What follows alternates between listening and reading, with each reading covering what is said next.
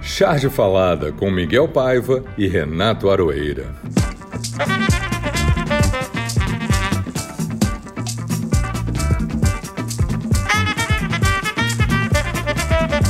Olá pessoal, esse é o episódio 11 Charge Falada. Normalmente é o Miguel Paiva o nosso âncora aqui no Charge Falada.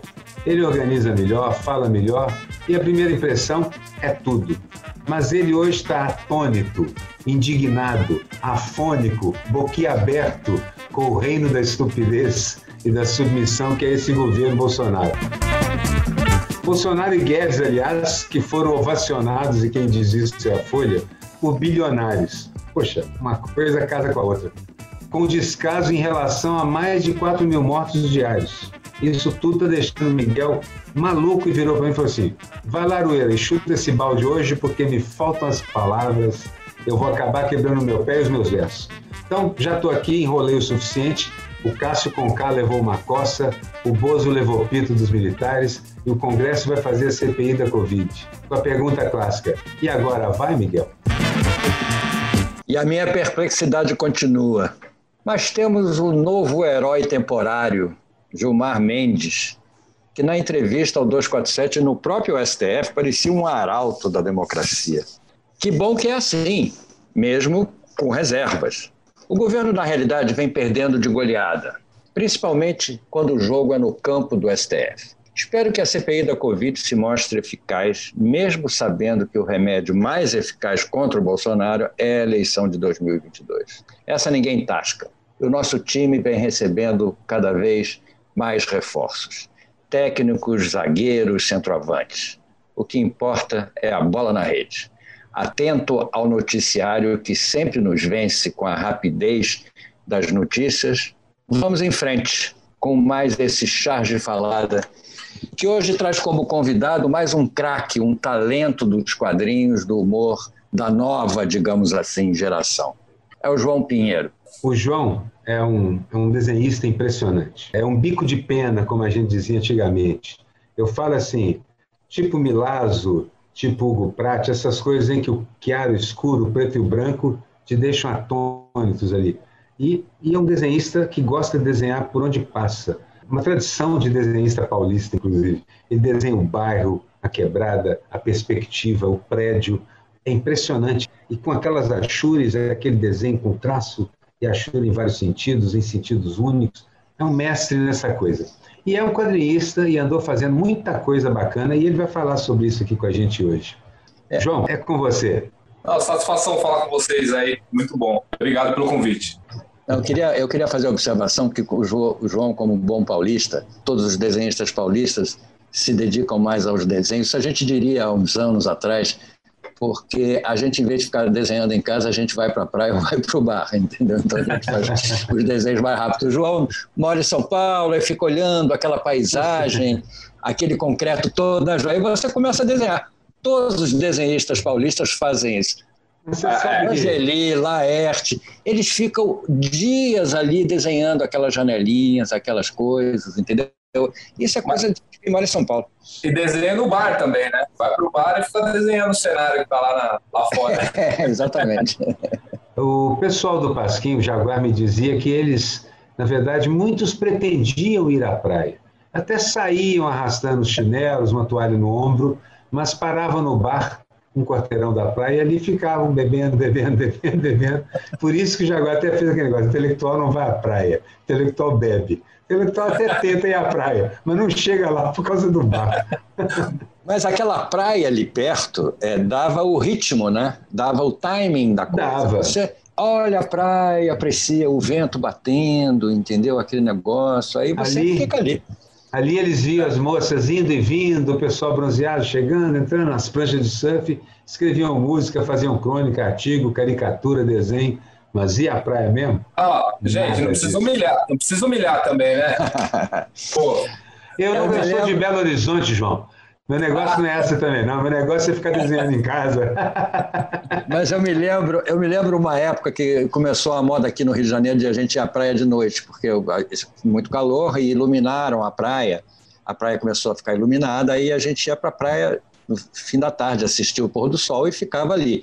E eu me lembro uma vez falando com o Grassetti, que era diretor de arte da revista Playboy, eu estava fazendo uns trabalhos para ele, e ele me ligou e eu atendi o celular e eu e eu estava na praia, né? Aí eu conversei com ele, resolvi os assuntos lá com ele e ele ouviu aquele barulho estranho, aquele vento batendo e perguntou: "Você está onde, Miguel?" Eu disse: "Ô, oh, eu estou na praia."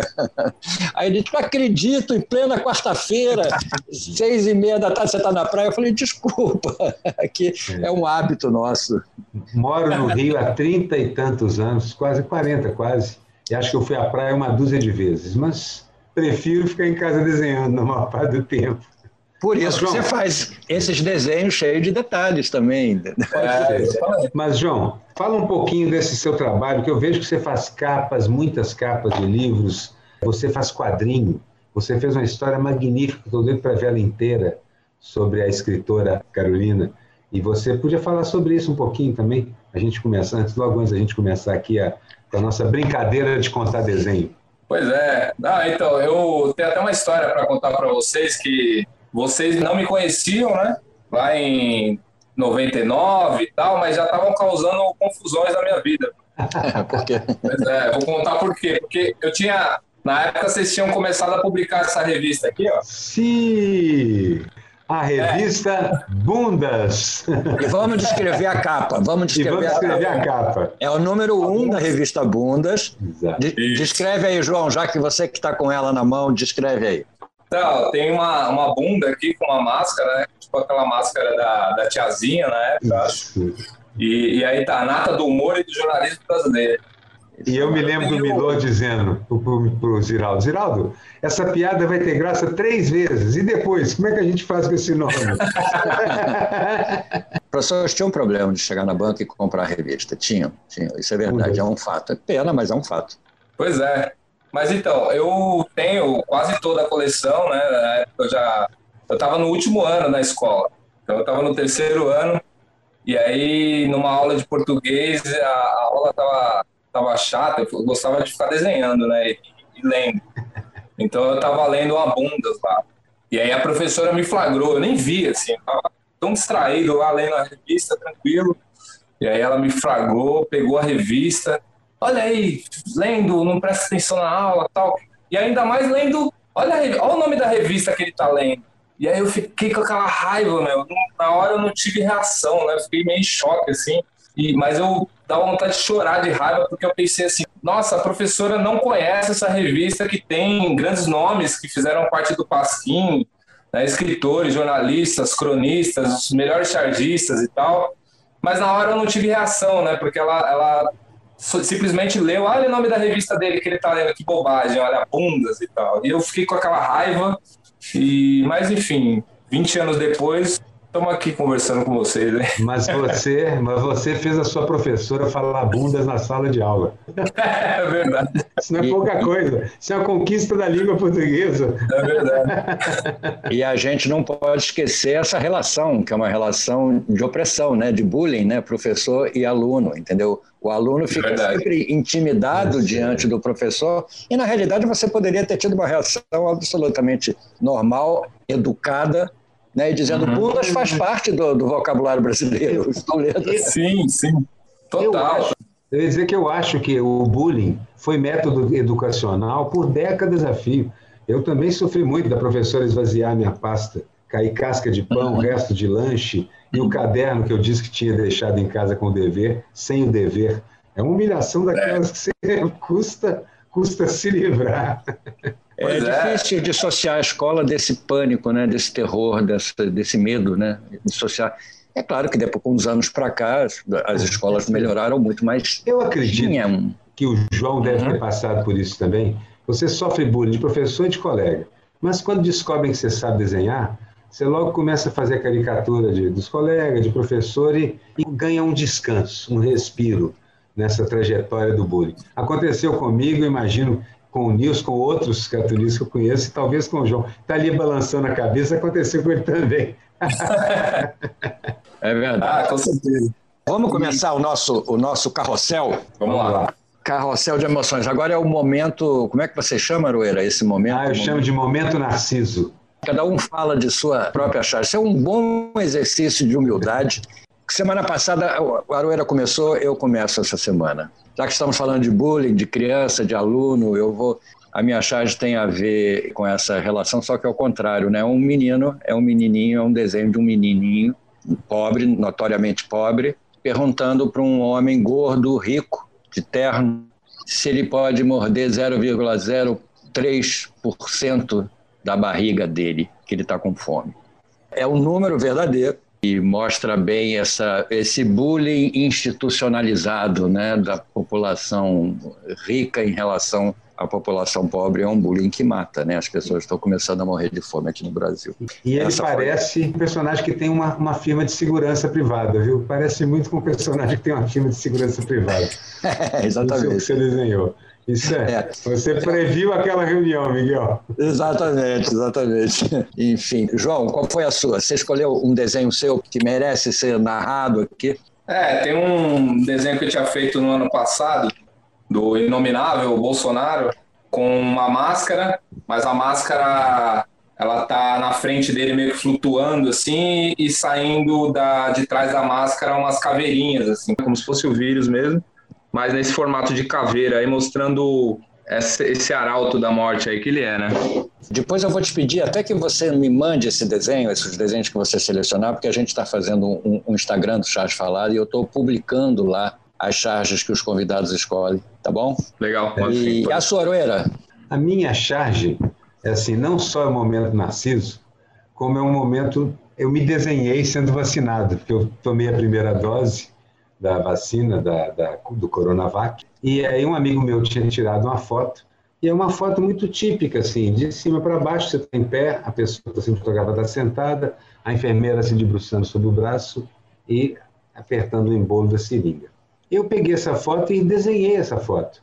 Só que em vez de colocar o meu rosto paramentado com o meu escudo, eu desenhei um jacaré. A cara do jacaré, a boca com a boca aberta.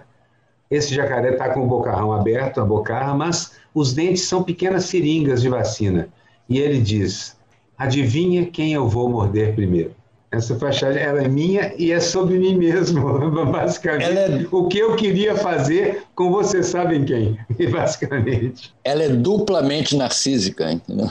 Duplamente narcísica e metalinguística, digamos assim. Exatamente. Assim. Mas ficou, ficou muito legal o desenho, como a foto. A foto você, você postou, a gente viu, e o desenho realmente é muito fiel a gente olhando você desenhado sentado ali, é mais parecido com você do que a foto. Na verdade, essa foto que originou, eu carregava uma sacolinha que deu o que falar. Todo mundo perguntou por que eu não pus a sacolinha no desenho. E eu vou ser sucinto, porque eu comia a sacolinha. Era um, um grande pé de moleque que eu comprei nas Casas Pedro, que eu adoro pé de moleque e eu comi. Quando eu fui fazer o desenho, já não tinha mais sacolinha. Mas era o detalhe pitoresco daquela foto, era aquela sacolinha, entendeu? Porque todo mundo, todos os grandes, grandes personagens da literatura, grandes personagens da nossa cultura, carregavam sacolinhas em fotos. É engraçado, a sacolinha é, um, é uma ligação, parece, do grande, do grande artista com a realidade. Né? Passei no mercado agora. Não sei se você se lembra, mas muitos dos cartuns do Ziraldo, o personagem carrega um pacotinho ou uma sacolinha. É verdade. Voltando do trabalho, alguma coisa, sempre tem isso. É, é verdade, é verdade. Mas enfim, aí a gente sai do momento narcísico e, e passamos para o momento é, reconhecer o talento do outro. a charge que deu o que falar.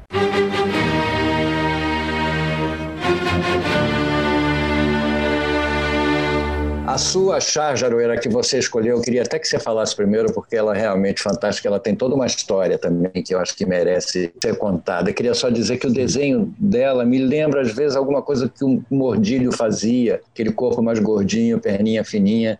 Mas conte lá, é a sua, é a sua escolha. É, a charge é de uma iraniana, Yazdani, ela assina Yazdani, Manas Yazdani. Ela tem um desenho delicado, leve, de traço, com braços fininhos, o corpo bem, bem desenhado, tudo muito bem desenhado e detalhado. Os personagens, uma, uma proporção agradável. E o que ela desenha? Desenha uma fila da vacina. Mas nessa fila de vacina, essa enorme fila de vacina, as pessoas de máscara na fila, Por cima delas, dessa fila, essas pessoas são a passarela de um tapete vermelho onde os furadores de fila estão passando. Alguns mais poderosos estão passando e sendo vacinados na frente. Eu escolhi essa charge por causa da peculiar situação que a gente está vivendo no Brasil. A gente chega a votar a furação de fila no Congresso. É tão descarada a elite brasileira que fez coisa que mais ninguém no mundo fez: deixar a vacina ser comprada por empresa privada. Todos os lugares do mundo a vacina é uma responsabilidade do Estado e é gratuita. A gente inventou o jeito de furar a fila, ou por comprar no, no contrabando, ou por votar uma lei que permita isso. E essa charge de uma iraniana, uma charge muito bonitinha, um desenho muito elegante, representa muito melhor a situação brasileira do que eu vi em qualquer outra. João, que charge que você viu impressionou? Tem uma legal que é em formato de quadrinho, que é do Lafa, que é assim, no, no primeiro quadro tem um senhor de óculos lendo um jornal, e aí é, no jornal está escrito assim na manchete, né? Jornal, 4 mil mortes por dia. E, e aí o leitor fala assim: Meu Deus, que horror. Aí no segundo quadrinho, a mesma cena, onde vamos parar? Aí no terceiro quadrinho ele fala: Esse cartunista é um herege. Que é isso. o, o choca ele é mais a, o cartoon do que a situação do. Agora, você me deu uma. Olha, o Laf é um ótimo cartunista de descrever, porque ele é extremamente objetivo. Ele é. retira do desenho tudo o que não é necessário, deixa absolutamente o essencial. Gosto Exato. muito dele também. Ele é muito bom, é muito bom. Um craque, um craque. A minha charge, mais uma vez, é do J. Camelo, que também a gente está devendo um convite a ele, porque. Não, já já ele vem. É, o J, o J tem uma coisa assim de. que o Jaguar tinha, né? Essa coisa meio amarga, assim, meio rústica, né? Ele faz um desenho mais próximo de uma pintura e tal, porque ele é artista plástico e tudo mais, mas ele é. Ele é os, os personagens são muito escrotos sempre, entendeu? né? Fala. É verdade. Olha, se o Jaguar se casasse com a Angeli e eles tivessem um bebê, o bebê seria o J. Camelo. perfeito, perfeito. Mas tem uma semelhança mesmo, tem uma herança genética aí nesse. Acho que, Miguel, você vai falar uma que talvez fosse a minha segunda opção, viu? Vamos ver se é essa. É, Chama-se Bolsonarista no Divã. É um bolsonarista escroto, daqueles bem, bem aquela figura deplorável, né, com aqueles braços que ele faz fino, ondulados, assim, parece uma, parece uma minhoca. E o bolsonarista está vestindo uma camiseta verde amarela dizendo fora PT, Bolsonaro 2018. E está falando para o analista a seguinte frase: Já passei pela fase da negação, da raiva, da depressão e da aceitação. Qual é a próxima? E o analista responde para ele: a fase de votar errado de novo. Sempre brilhante, sempre brilhante. É, ele é muito, ele é muito preciso sempre, e ele, mas ele não tem essa preocupação didática de ser esclarecedor, né? Não, ele diz não. exatamente aquilo que ele quer e a mensagem passa tranquilamente, entendeu? A muito mensagem bom. básica do Jota é o seguinte: esses idiotas que puseram o Bolsonaro no poder não têm perdão comigo. É, e as figuras, o cara é um cara escroto com a barba por fazer, segurando um cigarro, está fumando ainda no gabinete do, do psicanalista. Eu, por exemplo, estou aqui com a barba por fazer. É, exatamente. É, é. A minha também, a minha também não está tão, tão bem feita, não. Mas enfim. Tem uma sessão que eu gosto muito, que é a charge histórica. Uma sessão exatamente. que a gente, a gente gosta de, de, de... A gente inaugurou essa sessão com uma charge do século do comecinho do século XIX, final do século XVIII, que todos nós já fizemos. Potentados do mundo dividindo numa mesa de restaurante o planeta com faca e garfo. Nós todos já desenhamos versões, variações, quase todo cartunista é quase um rito de passagem. E a é gente verdade. gosta de trazer sempre charges que, se eu não fiz, se eu não, não fiz ainda, vou fazer, vou chupar essa charge um dia, porque é a charge que precisa ser feita novamente ou ela chega tão avançada, é tão antes da coisa que ela é premonitória. Eu escolhi uma charge premonitória do nosso convidado aqui, que ele já, já ilustrou, já, já acabou de descrever. Porque, por coincidência, já aconteceu em outros programas, eu escolhi como charge histórica uma charge que ele escolheu também. Eu chamei de charge profética do João Pinheiro, que era de 16 de março de 2020, 2020. É o Bolsonaro rindo, com a máscara flutuando na frente dele, e as palavras dele são caveiras, aquilo que sai de, do espaço entre a máscara e a boca e o rosto são as caveiras. E essa charge é de 16 de março de 2020, é um ano e tanto, e agora a gente tem 4 mil, mais de 4 mil mortos por dia, chegando em 500 mil mortos. Profética, João, por isso escolhi como charge histórica. E é preciso, é preciso acrescentar o detalhe que o Bolsonaro, atrás da máscara, está sorrindo, está rindo. Sim. É uma expressão. Eu, é... eu, quero lembrar também o seguinte: o magnífico trabalho de Axúria. Eu fico aqui observando a Axúria no paletó, é de um estilo, a no rosto para delinear as massas de sombra é de outra maneira. O que faz o cabelo e fecha. Você usa pincel, pena? Como é que você prefere, João? Eu vario bastante o aroeiro hoje em dia. Uso, eu gosto, assim, quando eu faço no papel, eu gosto do, do bico de pena. Gosto mais, assim. Uhum. Mas ultimamente tenho tentado usar umas técnicas que o Breccia, o desenhista argentino, usava, que era. Ah, maravilhoso Henrique Breccia. Alberto, Alberto Henrique. Alberto. O Henrique Alberto, é o filho, né? Alberto é o pai, o Henrique é o filho. O filho também Exato. é um excelente desenhista. Nossa, é incrível. A Veneta lançou um livro dele há, há pouco tempo agora. O Brett ele utilizava gilete, né, outras estopa, outras coisas assim. Então eu tenho tentado, quando eu tenho oportunidade, usar esses materiais porque aí sai um pouco do, do controle, né? A coisa assim. Acho, acho que a gente fica muito às vezes é, viciado em certas soluções, assim. Então acho acho que torna a coisa mais mais ativa, assim, você tentar inventar outras coisas e tal? Nós tínhamos o Fortuna aqui, que sempre gostou muito de brincar com o estilo, sendo o estilo a ponta que você usa para desenhar. Ele usava é palito de fósforo, pena, o que ele achasse na frente, ele tirava, raspava. Ele gostava de fazer isso e fazia um traço muito elegante, com efeitos difíceis de conseguir mesmo. Tem pena que faz quase tudo, mas esse dele era impressionante. Eu queria lembrar Sim. só que o Fortuna tinha uma característica muito engraçada, que a gente já falou aqui, ele desenhava muito solto e depois ele vinha com o guache branco, tirando o que ele achava que era excesso, né? Então, tirando aquilo tudo que não era desenho do Fortuna, ele ia tirando, entendeu? E o Brett eu conheci tanto o Henrique quanto o Alberto, e o, o Henrique fazia mais, muita história em quadrinho colorida, entendeu? Com as cores realmente faz, né? Ele, ele, o Brett é que morreu, o pai, o Alberto. Mas Sim. o Brett era um desenhista de bico de pena também, extraordinário, realmente. É. Aliás, os argentinos dão banho, né? Eles são realmente extraordinários como desenhistas. Aí, ah, eu não falei a minha ainda. E a sua? É isso que eu ia perguntar. A sua chave é, histórica, Miguel. A minha homenageia um grande desenhista que morreu muito cedo, que morreu muito cedo, que era frequentava lá o o estúdio do Ziraldo e era mineiro também de Caratinga, que é o Wagner. O Wagner teve uma vida curta, conturbada, acabou morrendo por um acidente de percurso de um médico, de um enfermeiro que aplicou um, uma medicação errada e ele acabou morrendo. E o Wagner era um doce de pessoa, realmente era assim, era aquela, aquela doçura que os mineiros têm muito, né? Ele era extraordinário. E tinha um desenho muito parecido com o do Steinberg, ele era discípulo do Steinberg, aquele traço, já que a gente está falando em traço de pena, né? Ele tinha também esse traço delicado e, e, e muito, muito pessoal, né? Muito pessoal. E o Giraldo tinha um estúdio em Copacabana, na Praça do Lido, em que o teto do estúdio era todo, foi todo pintado pelo Wagner.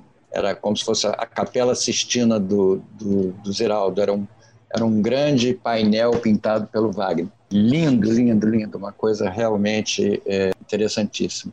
E a minha charge é um, uma TV muito particular que o Wagner desenhava como ninguém, com um pé que parece um pé de mesa, assim, com um, um sapato.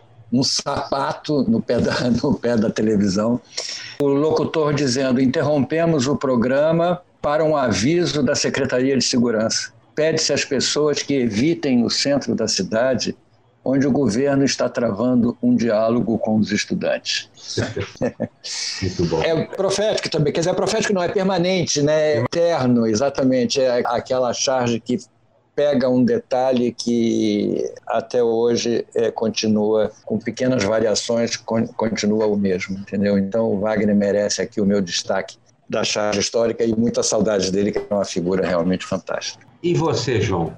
Escolheu uma charge que te impressionou, que é histórica, que, que previu, que descreveu, qualquer coisa por aí? É, eu, escrevi, eu escolhi uma porque, só para explicar, né? Essa semana eu conversei com um amigo, ele é da mesma idade que eu, a gente se conheceu quando eu tinha 13, 14 anos, sei lá. E a gente estava falando, sempre conversou sobre isso, né? Que a, a nossa geração aqui na periferia era uma geração sem esperança nos anos 90, né? Então a gente estava lembrando de como era e tal. E aí ele falou uma coisa que me deu um choque, assim, quando ele falou. Ele falou, é, agora a gente está vivendo a mesma coisa, só que com pandemia. Tipo, acrescentado então o pior dos cenários, né? Apocalipse total. Eu dei uma folhada num livro que eu tenho do Angeli aqui, que mostra aquele período ali do Fernando Henrique. E aí também aquela coisa que vocês falaram, né? Dessa coisa permanente no Brasil que muitas vezes nem é o mérito do, do autor, né? Do chargista, é que o Brasil não muda, né? Infelizmente algumas coisas permanecem, assim. Então é, uma, é um quadro só, né? E aí tem uma, uma legenda em cima, escrito assim: campanha de combate à fome. E aí tem um carro presidencial, né? Onde aparece só a sombra, assim, do o motorista na frente e, e atrás o, só a boca do Fernando Henrique, do presidente, e uma multidão em volta, uma multidão de famintos, assim, tudo escuro, né? Como se fosse um, um bolo, assim, um bolo preto, só com os olhinhos e as mãozinhas. O cara que está atrás, que é o presidente, fala assim: motorista, não seja muquirana e dê uma moedinha para os moços. É isso. A cara do Fernando Henrique mesmo. É, só que só aparece a boca, assim, né? Sim. Dá a entender que é, porque é uma mas, campanha contra a fome, mas. Do Fernando Henrique bastava a boca, ela ficou internacionalmente conhecida. e, a, e ele pensava sempre numa moedinha como, como solução para o problema social do Brasil. Exato. Grande Angeli. O que não teve a menor graça geralmente ela é meio para baixo mesmo. Você quer começar, Miguel? Quero, quero, porque aí a gente fala desse assunto logo e para, entendeu? Porque eu sei que é um assunto muito delicado, muito sensível, um assunto terrível, entendeu? Mas não posso deixar de falar, porque envolve tantas perversidades, uma, perversidades particulares, mas eu acho que esse, esse fato abalou o nosso equilíbrio, realmente, pelo menos o meu. Foi a morte do menino Henri, seja lá em que circunstâncias foi, não sei e não sabemos ainda. Mas o fato em si não teve a menor graça, foi um horror e eu espero que se apure, eu espero que os responsáveis sejam justamente punidos. Para você, o que não teve a menor graça, João? Olha, tem um, um caso, foge um pouco da. Né, na verdade, tem a ver também com, com, a nossa situação, eu acho, que foi um caso que acaba repercutindo, né? Na, hoje em dia, esse tipo de programa assim, Big Brother, você acaba mesmo não assistindo na televisão, mas acaba repercutindo na internet e você fica sabendo, né? E aí eu vi que teve um caso de racismo num programa, um participante que é um milionário sertanejo, sei lá, de desses caras do, do agronegócio, provavelmente, eu não sei quem é, mas ele falou do cabelo de um outro, do outro participante que é negro e tal. Peruca do monstro, acredito eu que é um pouco semelhante. Não. E não tem nada não é. a ver isso. Não é. Não tem não nada é. a ver. Não é. Não, beleza. Não é. E naquela hora lá no quarto, Rodolfo, eu me calei. Eu fiquei calado lá dentro. E eu não falei nada. Mas você não sabe o quanto que aquilo que você falou me machucou. Toda uma repercussão, mas o que eu achei que não teve graça é a questão da Globo provocar essas coisas, provocar essas situações e não se posicionar da forma como deveria sabe? Então eles deixam rolar esse tipo de coisa e depois meio que lavam as mãos, deixa a coisa como tá, não fala a palavra racismo, isso é uma coisa que eu acompanhei outras pessoas comentando, né, que eles falam do problema, falaram assim, tipo, eles falam como se fosse um bullying, né? Aquela palavra que a gente é. usou aqui. Então, mas não é, né? É o racismo. Então, isso faz eu fico pensando que é, apesar de ser um programa de televisão, né, banal e tal, mas que reflete muito do, da problemática do Brasil, assim, que é justamente, tem a impressão que a, a nossa elite, a nossa burguesia, eu acho que elite é uma palavra até positiva demais para essa, essa galera escravagista aí. E, tipo, eles têm muito medo, assim, de falar sobre o racismo, porque o racismo, ele é meio que a estrutura, né? Se você puxar o fio da meada,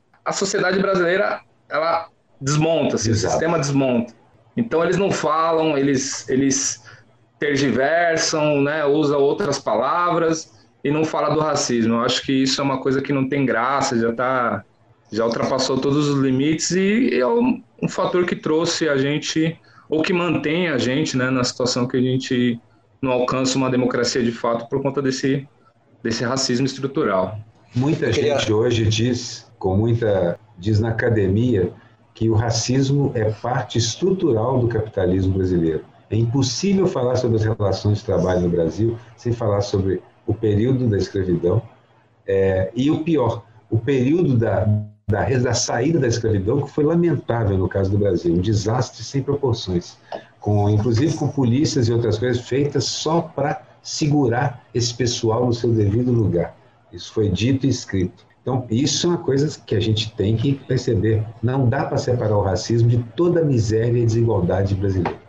Eu queria, eu queria acrescentar ao que, ao que o João falou, que eu, eu não vi a cena, mas eu assisti o Thiago Leifert falando, fazendo o discurso em nome da Globo. E senti muita falta disso, que ele é, vai até um certo ponto, né? Um discurso que, que classifica aquilo como se fosse bullying. Olha o que eles estão sofrendo, eles sofrem isso, eles estão sofrendo, mas em nenhum momento foi falada a palavra racismo, racismo estrutural. E, e, era o caso de um, de um racismo estrutural, porque pode ser que a, a, tal pessoa que falou do cabelo não tivesse nem a intenção de, de ofender ou de nada disso, mas aquilo está incorporado nele. É aquilo que a gente chama de, de racismo estrutural. O discurso que o Tiago Leifert fez foi elogiado depois pelas pessoas gordas, pelo, dizendo assim, ah, foi bom contra o bullying, contra a gordofobia. E o próprio Tiago falou, os gordos também acham isso, os magros, os altos, não é a mesma coisa. Não é disso que se está falando. Se está falando de racismo. Então é preciso destacar o racismo, diferenciar o racismo do bullying. São duas coisas completamente diferentes e que não foi dito. Nós inventamos uma coisa no Brasil que chama injúria racial para separar do crime de racismo. A injúria racial, racial, na verdade, é uma maneira muito, geralmente, do ofensor escapar escapar de um crime mais grave, que é o crime de racismo. Eu escolhi como meu o que não teve a menor graça. Ambos os assuntos que vocês trouxeram têm tudo a ver, não tiveram a menor graça. Mas eu escolhi um assunto que é todo dia, cotidiano também. É o descaso e a perversidade e as piadas que todo dia esse sujeito que nos governa produz sobre o número de mortos que a gente tem. Outro dia chegou a brincar. Não dizendo que eu que estou matando gente, é genocida que chama? É, é genocida que chama. Esse é o nome de quem faz isso que você está fazendo, Jair Bolsonaro, presidente da República. Então, o que não teve a menor graça para mim foi esse descaso permanente como política de governo, com o recorde diário que a gente ultrapassa, um recorde macabro, absurdo. Nossa faixa é de 4 mil e muitos.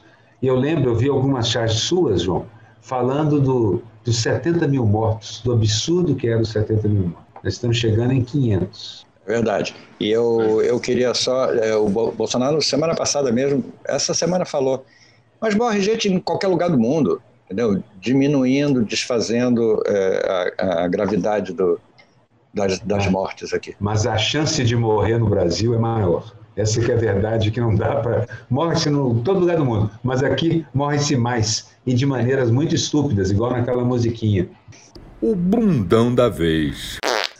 O meu bundão, já que eu estou com bundão na boca, o ministro Bala Toffoli, pelo seu voto sabor omissão na votação dos cultos. Ele entrou chupou a bala e foi embora. não, não, explicou o seu voto e, e, eu acho que ele tem que explicar o voto dele. Na verdade, o ministro chegou e disse assim: olha, voto com K e não se fala mais nisso. É, exatamente. Qual foi o seu bundão, Aroeira? O meu bundão, gente, o ministro da Saúde defender a compra de vacinas pela iniciativa privada é, digamos, é cuspir no escárnio que o Brasil se tornou. É um negócio acima do normal, é além do surreal. É o ministro da Saúde do país defendendo com a menor maior cara de pau essa maluquice de comprar vacina com dinheiro público. Na verdade, esses caras, a lei é, prevê isenção fiscal e redução de custos para eles vacinarem seus empregados e quem eles quiserem vacinar com dinheiro público na ordem que quiserem e dane-se qualquer cronograma do SUS. E isso num país onde, onde, é o Brasil, é o país que melhor vacinava no mundo inteiro até há poucos anos atrás. Rapaz, olha, eu nem lembro o nome do bundão, mas talvez vocês me lembrem. É um sujeito, acho que ele é advogado geral da União, algo do tipo, que é, defendeu a abertura das igrejas.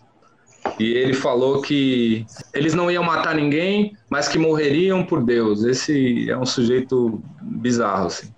Que Deus nos abençoe, tenha piedade de nós.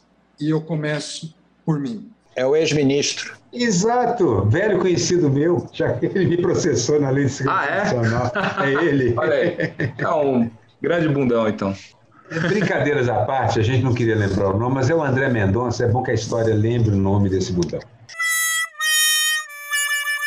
Pagando mico. O meu pagando mico dessa semana, eu gostaria que ele fosse até mais grave, entendeu? Que ele tivesse uma categoria que desse menos chance a uma interpretação mais suave, entendeu? Mas, enfim, é o, o Eduardo Bolsonaro dizendo que as mulheres são portadoras de vagina. Isso aí, para mim, além desse mico machista e criminoso, eu acho que o Eduardo Bolsonaro deveria ser enjaulado, ou melhor, encarcerado pelo conjunto da obra. E coitado dos micos, né, que é, foram associados a esse gesto inominável, essa coisa que não, não choca, continua chocando, mas não, não surpreende. A gente não esperava outra coisa dessa gente. O que me surpreende é que essa gente continue solta e continue dizendo essas barbaridades. O Eduardo Bolsonaro, ele mostra bem por que existe o feminismo. Ele é uma espécie de razão, um, é um cara que ele sozinho é um catálogo de razões da necessidade absoluta de existir o feminismo, de por que as mulheres lutam. Por causa desta coisa que o Eduardo Bolsonaro resume, ele resume num único corpo. Sabe aqueles filmes de horror, onde de repente aquela alma recebe 20 mil demônios de uma vez e absorve todos no corpo? É o Eduardo Bolsonaro com tudo que ele pode dizer de errado, de agressivo, de estúpido em relação às mulheres. Boa escolha, Miguel. Boa escolha de mico. É, eu escolhi um outro mico. É um personagem que tem habitado a charge, o Miguel gosta dele também. É o velho da van sendo barrado na reunião de bilionários lá do Bolsonaro. Nem mesmo o velho da van, nem o Bolsonaro aguenta o velho da van. O velho da van pode ser bilionário, mas é inconveniente, até para os outros bilionários inconvenientes. E ele deve uma fortuna, né? Parece que deve de impostos aí uma uma grana. Acho que todo bilionário deve uma fortuna de impostos. O que declarou, o que não declarou e o que eles deveriam ter pago por justiça. Ele não é o pagando o mico, ele é pagando o periquito, que ele adora se vestir de verde e amarelo. qual foi o seu, qual foi o seu pagando o mico, João? Voto com o relator aí, o Aroeira. Acho que assim, na verdade, toda aquela reunião foi ridícula, né? E só tinha gente que deve para a justiça, tem algum o Lula chamou de os puxa-sacos, né, numa entrevista que ele deu aí. Eu acho que é isso mesmo. Assim, e o, o velho da van é o puxa-saco do Bolsonaro. Imagina você ser o puxa-saco do Bolsonaro e levar um fora do, do Bolsonaro, né? Então é, é o, o Louro José, como diz o Lula também. É vergonhoso esse cara. Me lembra o pessoal. Me lembra a personagem da Laerte, o personagem Fagundes, o puxa-saco. Exatamente. Disputava, tinha o campeonato mundial de puxa-saquismo. O Louro Van certamente estava nas finais sempre. É genial esse personagem. Esse jantar dos empresários com o Bolsonaro é, merecia uma menção honrosa nossa aqui. Foi um pagando mico com cardápio entendeu? Com, com direito a primeiro prato, é, segundo e sobremesa, entendeu? Leite condensado para todo mundo, né? Exatamente. Foi Latas um... de leite condensado e um furo em cada um. Vamos lá, rapaz. Exatamente. Exatamente. Eu lembro, eu lembro que eu fiz até a charge dele bebendo leite condensado, mas lembro do, do Marcelo do D2 dizendo o seguinte: parece larica, mas não é não, é lavagem de dinheiro mesmo. o meme que viralizou. Gosta de meme, João? Olha, eu vejo alguns na internet, eu acho muito engraçado e rápido, né? O meme é uma coisa rápida, assim, de um dia para o outro aparecem. Eu acho genial, genial os memes. É, o meme veio substituir aquela, aquele talento que o brasileiro sempre teve para fazer piada, né? Eu acho que é aquela coisa que a gente ouvia e não sabia de onde vinha, né? Verdade. É, tem memes mais engraçados, tem memes mais sérios, mas eu acho que a internet trouxe essa linguagem, facilitou essa linguagem, né? Você publica no, no Instagram, compõe ali uma frase, publica, e se ela for boa, ela, ela viraliza, né? O meu meme eu peguei de uma postagem da Jandira Fegali. A Jandira adora meme também, ela está toda hora postando meme no, no Instagram dela. e eu não sei de onde veio, se é dela ou enfim, se ela pegou de algum lugar. É uma placa daquelas placas com aquelas frases, né? E que diz assim: só a cultura expulsa o Bolsonaro das pessoas. Não é nem engraçada, mas ela é ótima, entendeu? Ela é uma frase realmente reveladora e perfeita, eu acho que é. Acho que ela é adequada para o momento. É, exatamente, exatamente. E você, João? Eu escolhi um aqui do sensacionalista, que sempre tem uns memes. Sempre. Muito. muito eu, eu, acho até. Eu não sei como vocês conseguem fazer charge assim diário, porque nessa situação, né? Tão, tá tão absurdo que é quase impossível você fazer uma é. coisa mais. Competir. Exager... É, tudo que você exagerar, a realidade supera, mas enfim. Eles fizeram uma assim, é, umas pessoas rezando com as Bíblias no colo, e aí é como se fosse uma notícia, né? E em cima tá por 9 a 2, plenário do STF confirma que Deus é onipresente. É, muito bom. Muito bom. E filosófico esse meme. O meu meme é uma foto. É um rapaz segurando um cartaz que diz o seguinte: no começo de todo filme de desastre, tem cientista sendo ignorado, que é a cara de tudo que está acontecendo de ruim no planeta no momento ignora o cientista e vai morrer no celeiro, como em todo filme de desastre ou filme de terror. É muito bom, é isso, por isso que a gente é, gosta do, do meme, porque o meme tem uma capacidade filosófica assim de revelar o chamado inconsciente coletivo, né? O que as pessoas estão pensando. Acho que ele tem essa, essa capacidade, vai sempre aparecer alguém que vai escrever, que vai fazer um cartaz, que vai escrever na parede, entendeu? Algum ou vai achar uma foto e vai brincar com isso e é uma coisa extremamente democrática.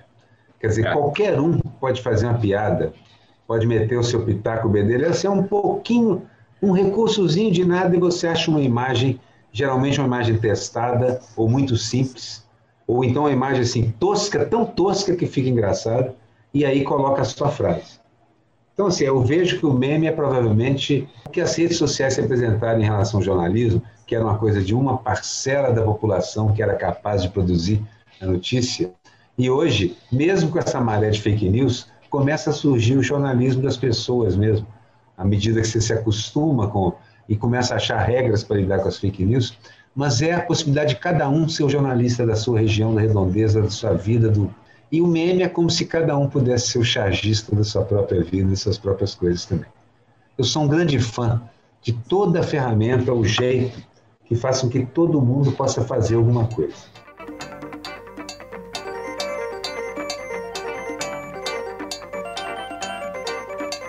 João, te passo as últimas palavras, estamos chegando ao fim do nosso programa. Já que são as últimas palavras, eu vou falar as minhas antes. Ó. Quero agradecer muito o João pela delícia de programa e pelo belíssimo desenho que ele tem produzido continuamente aí. Sou um grande fã.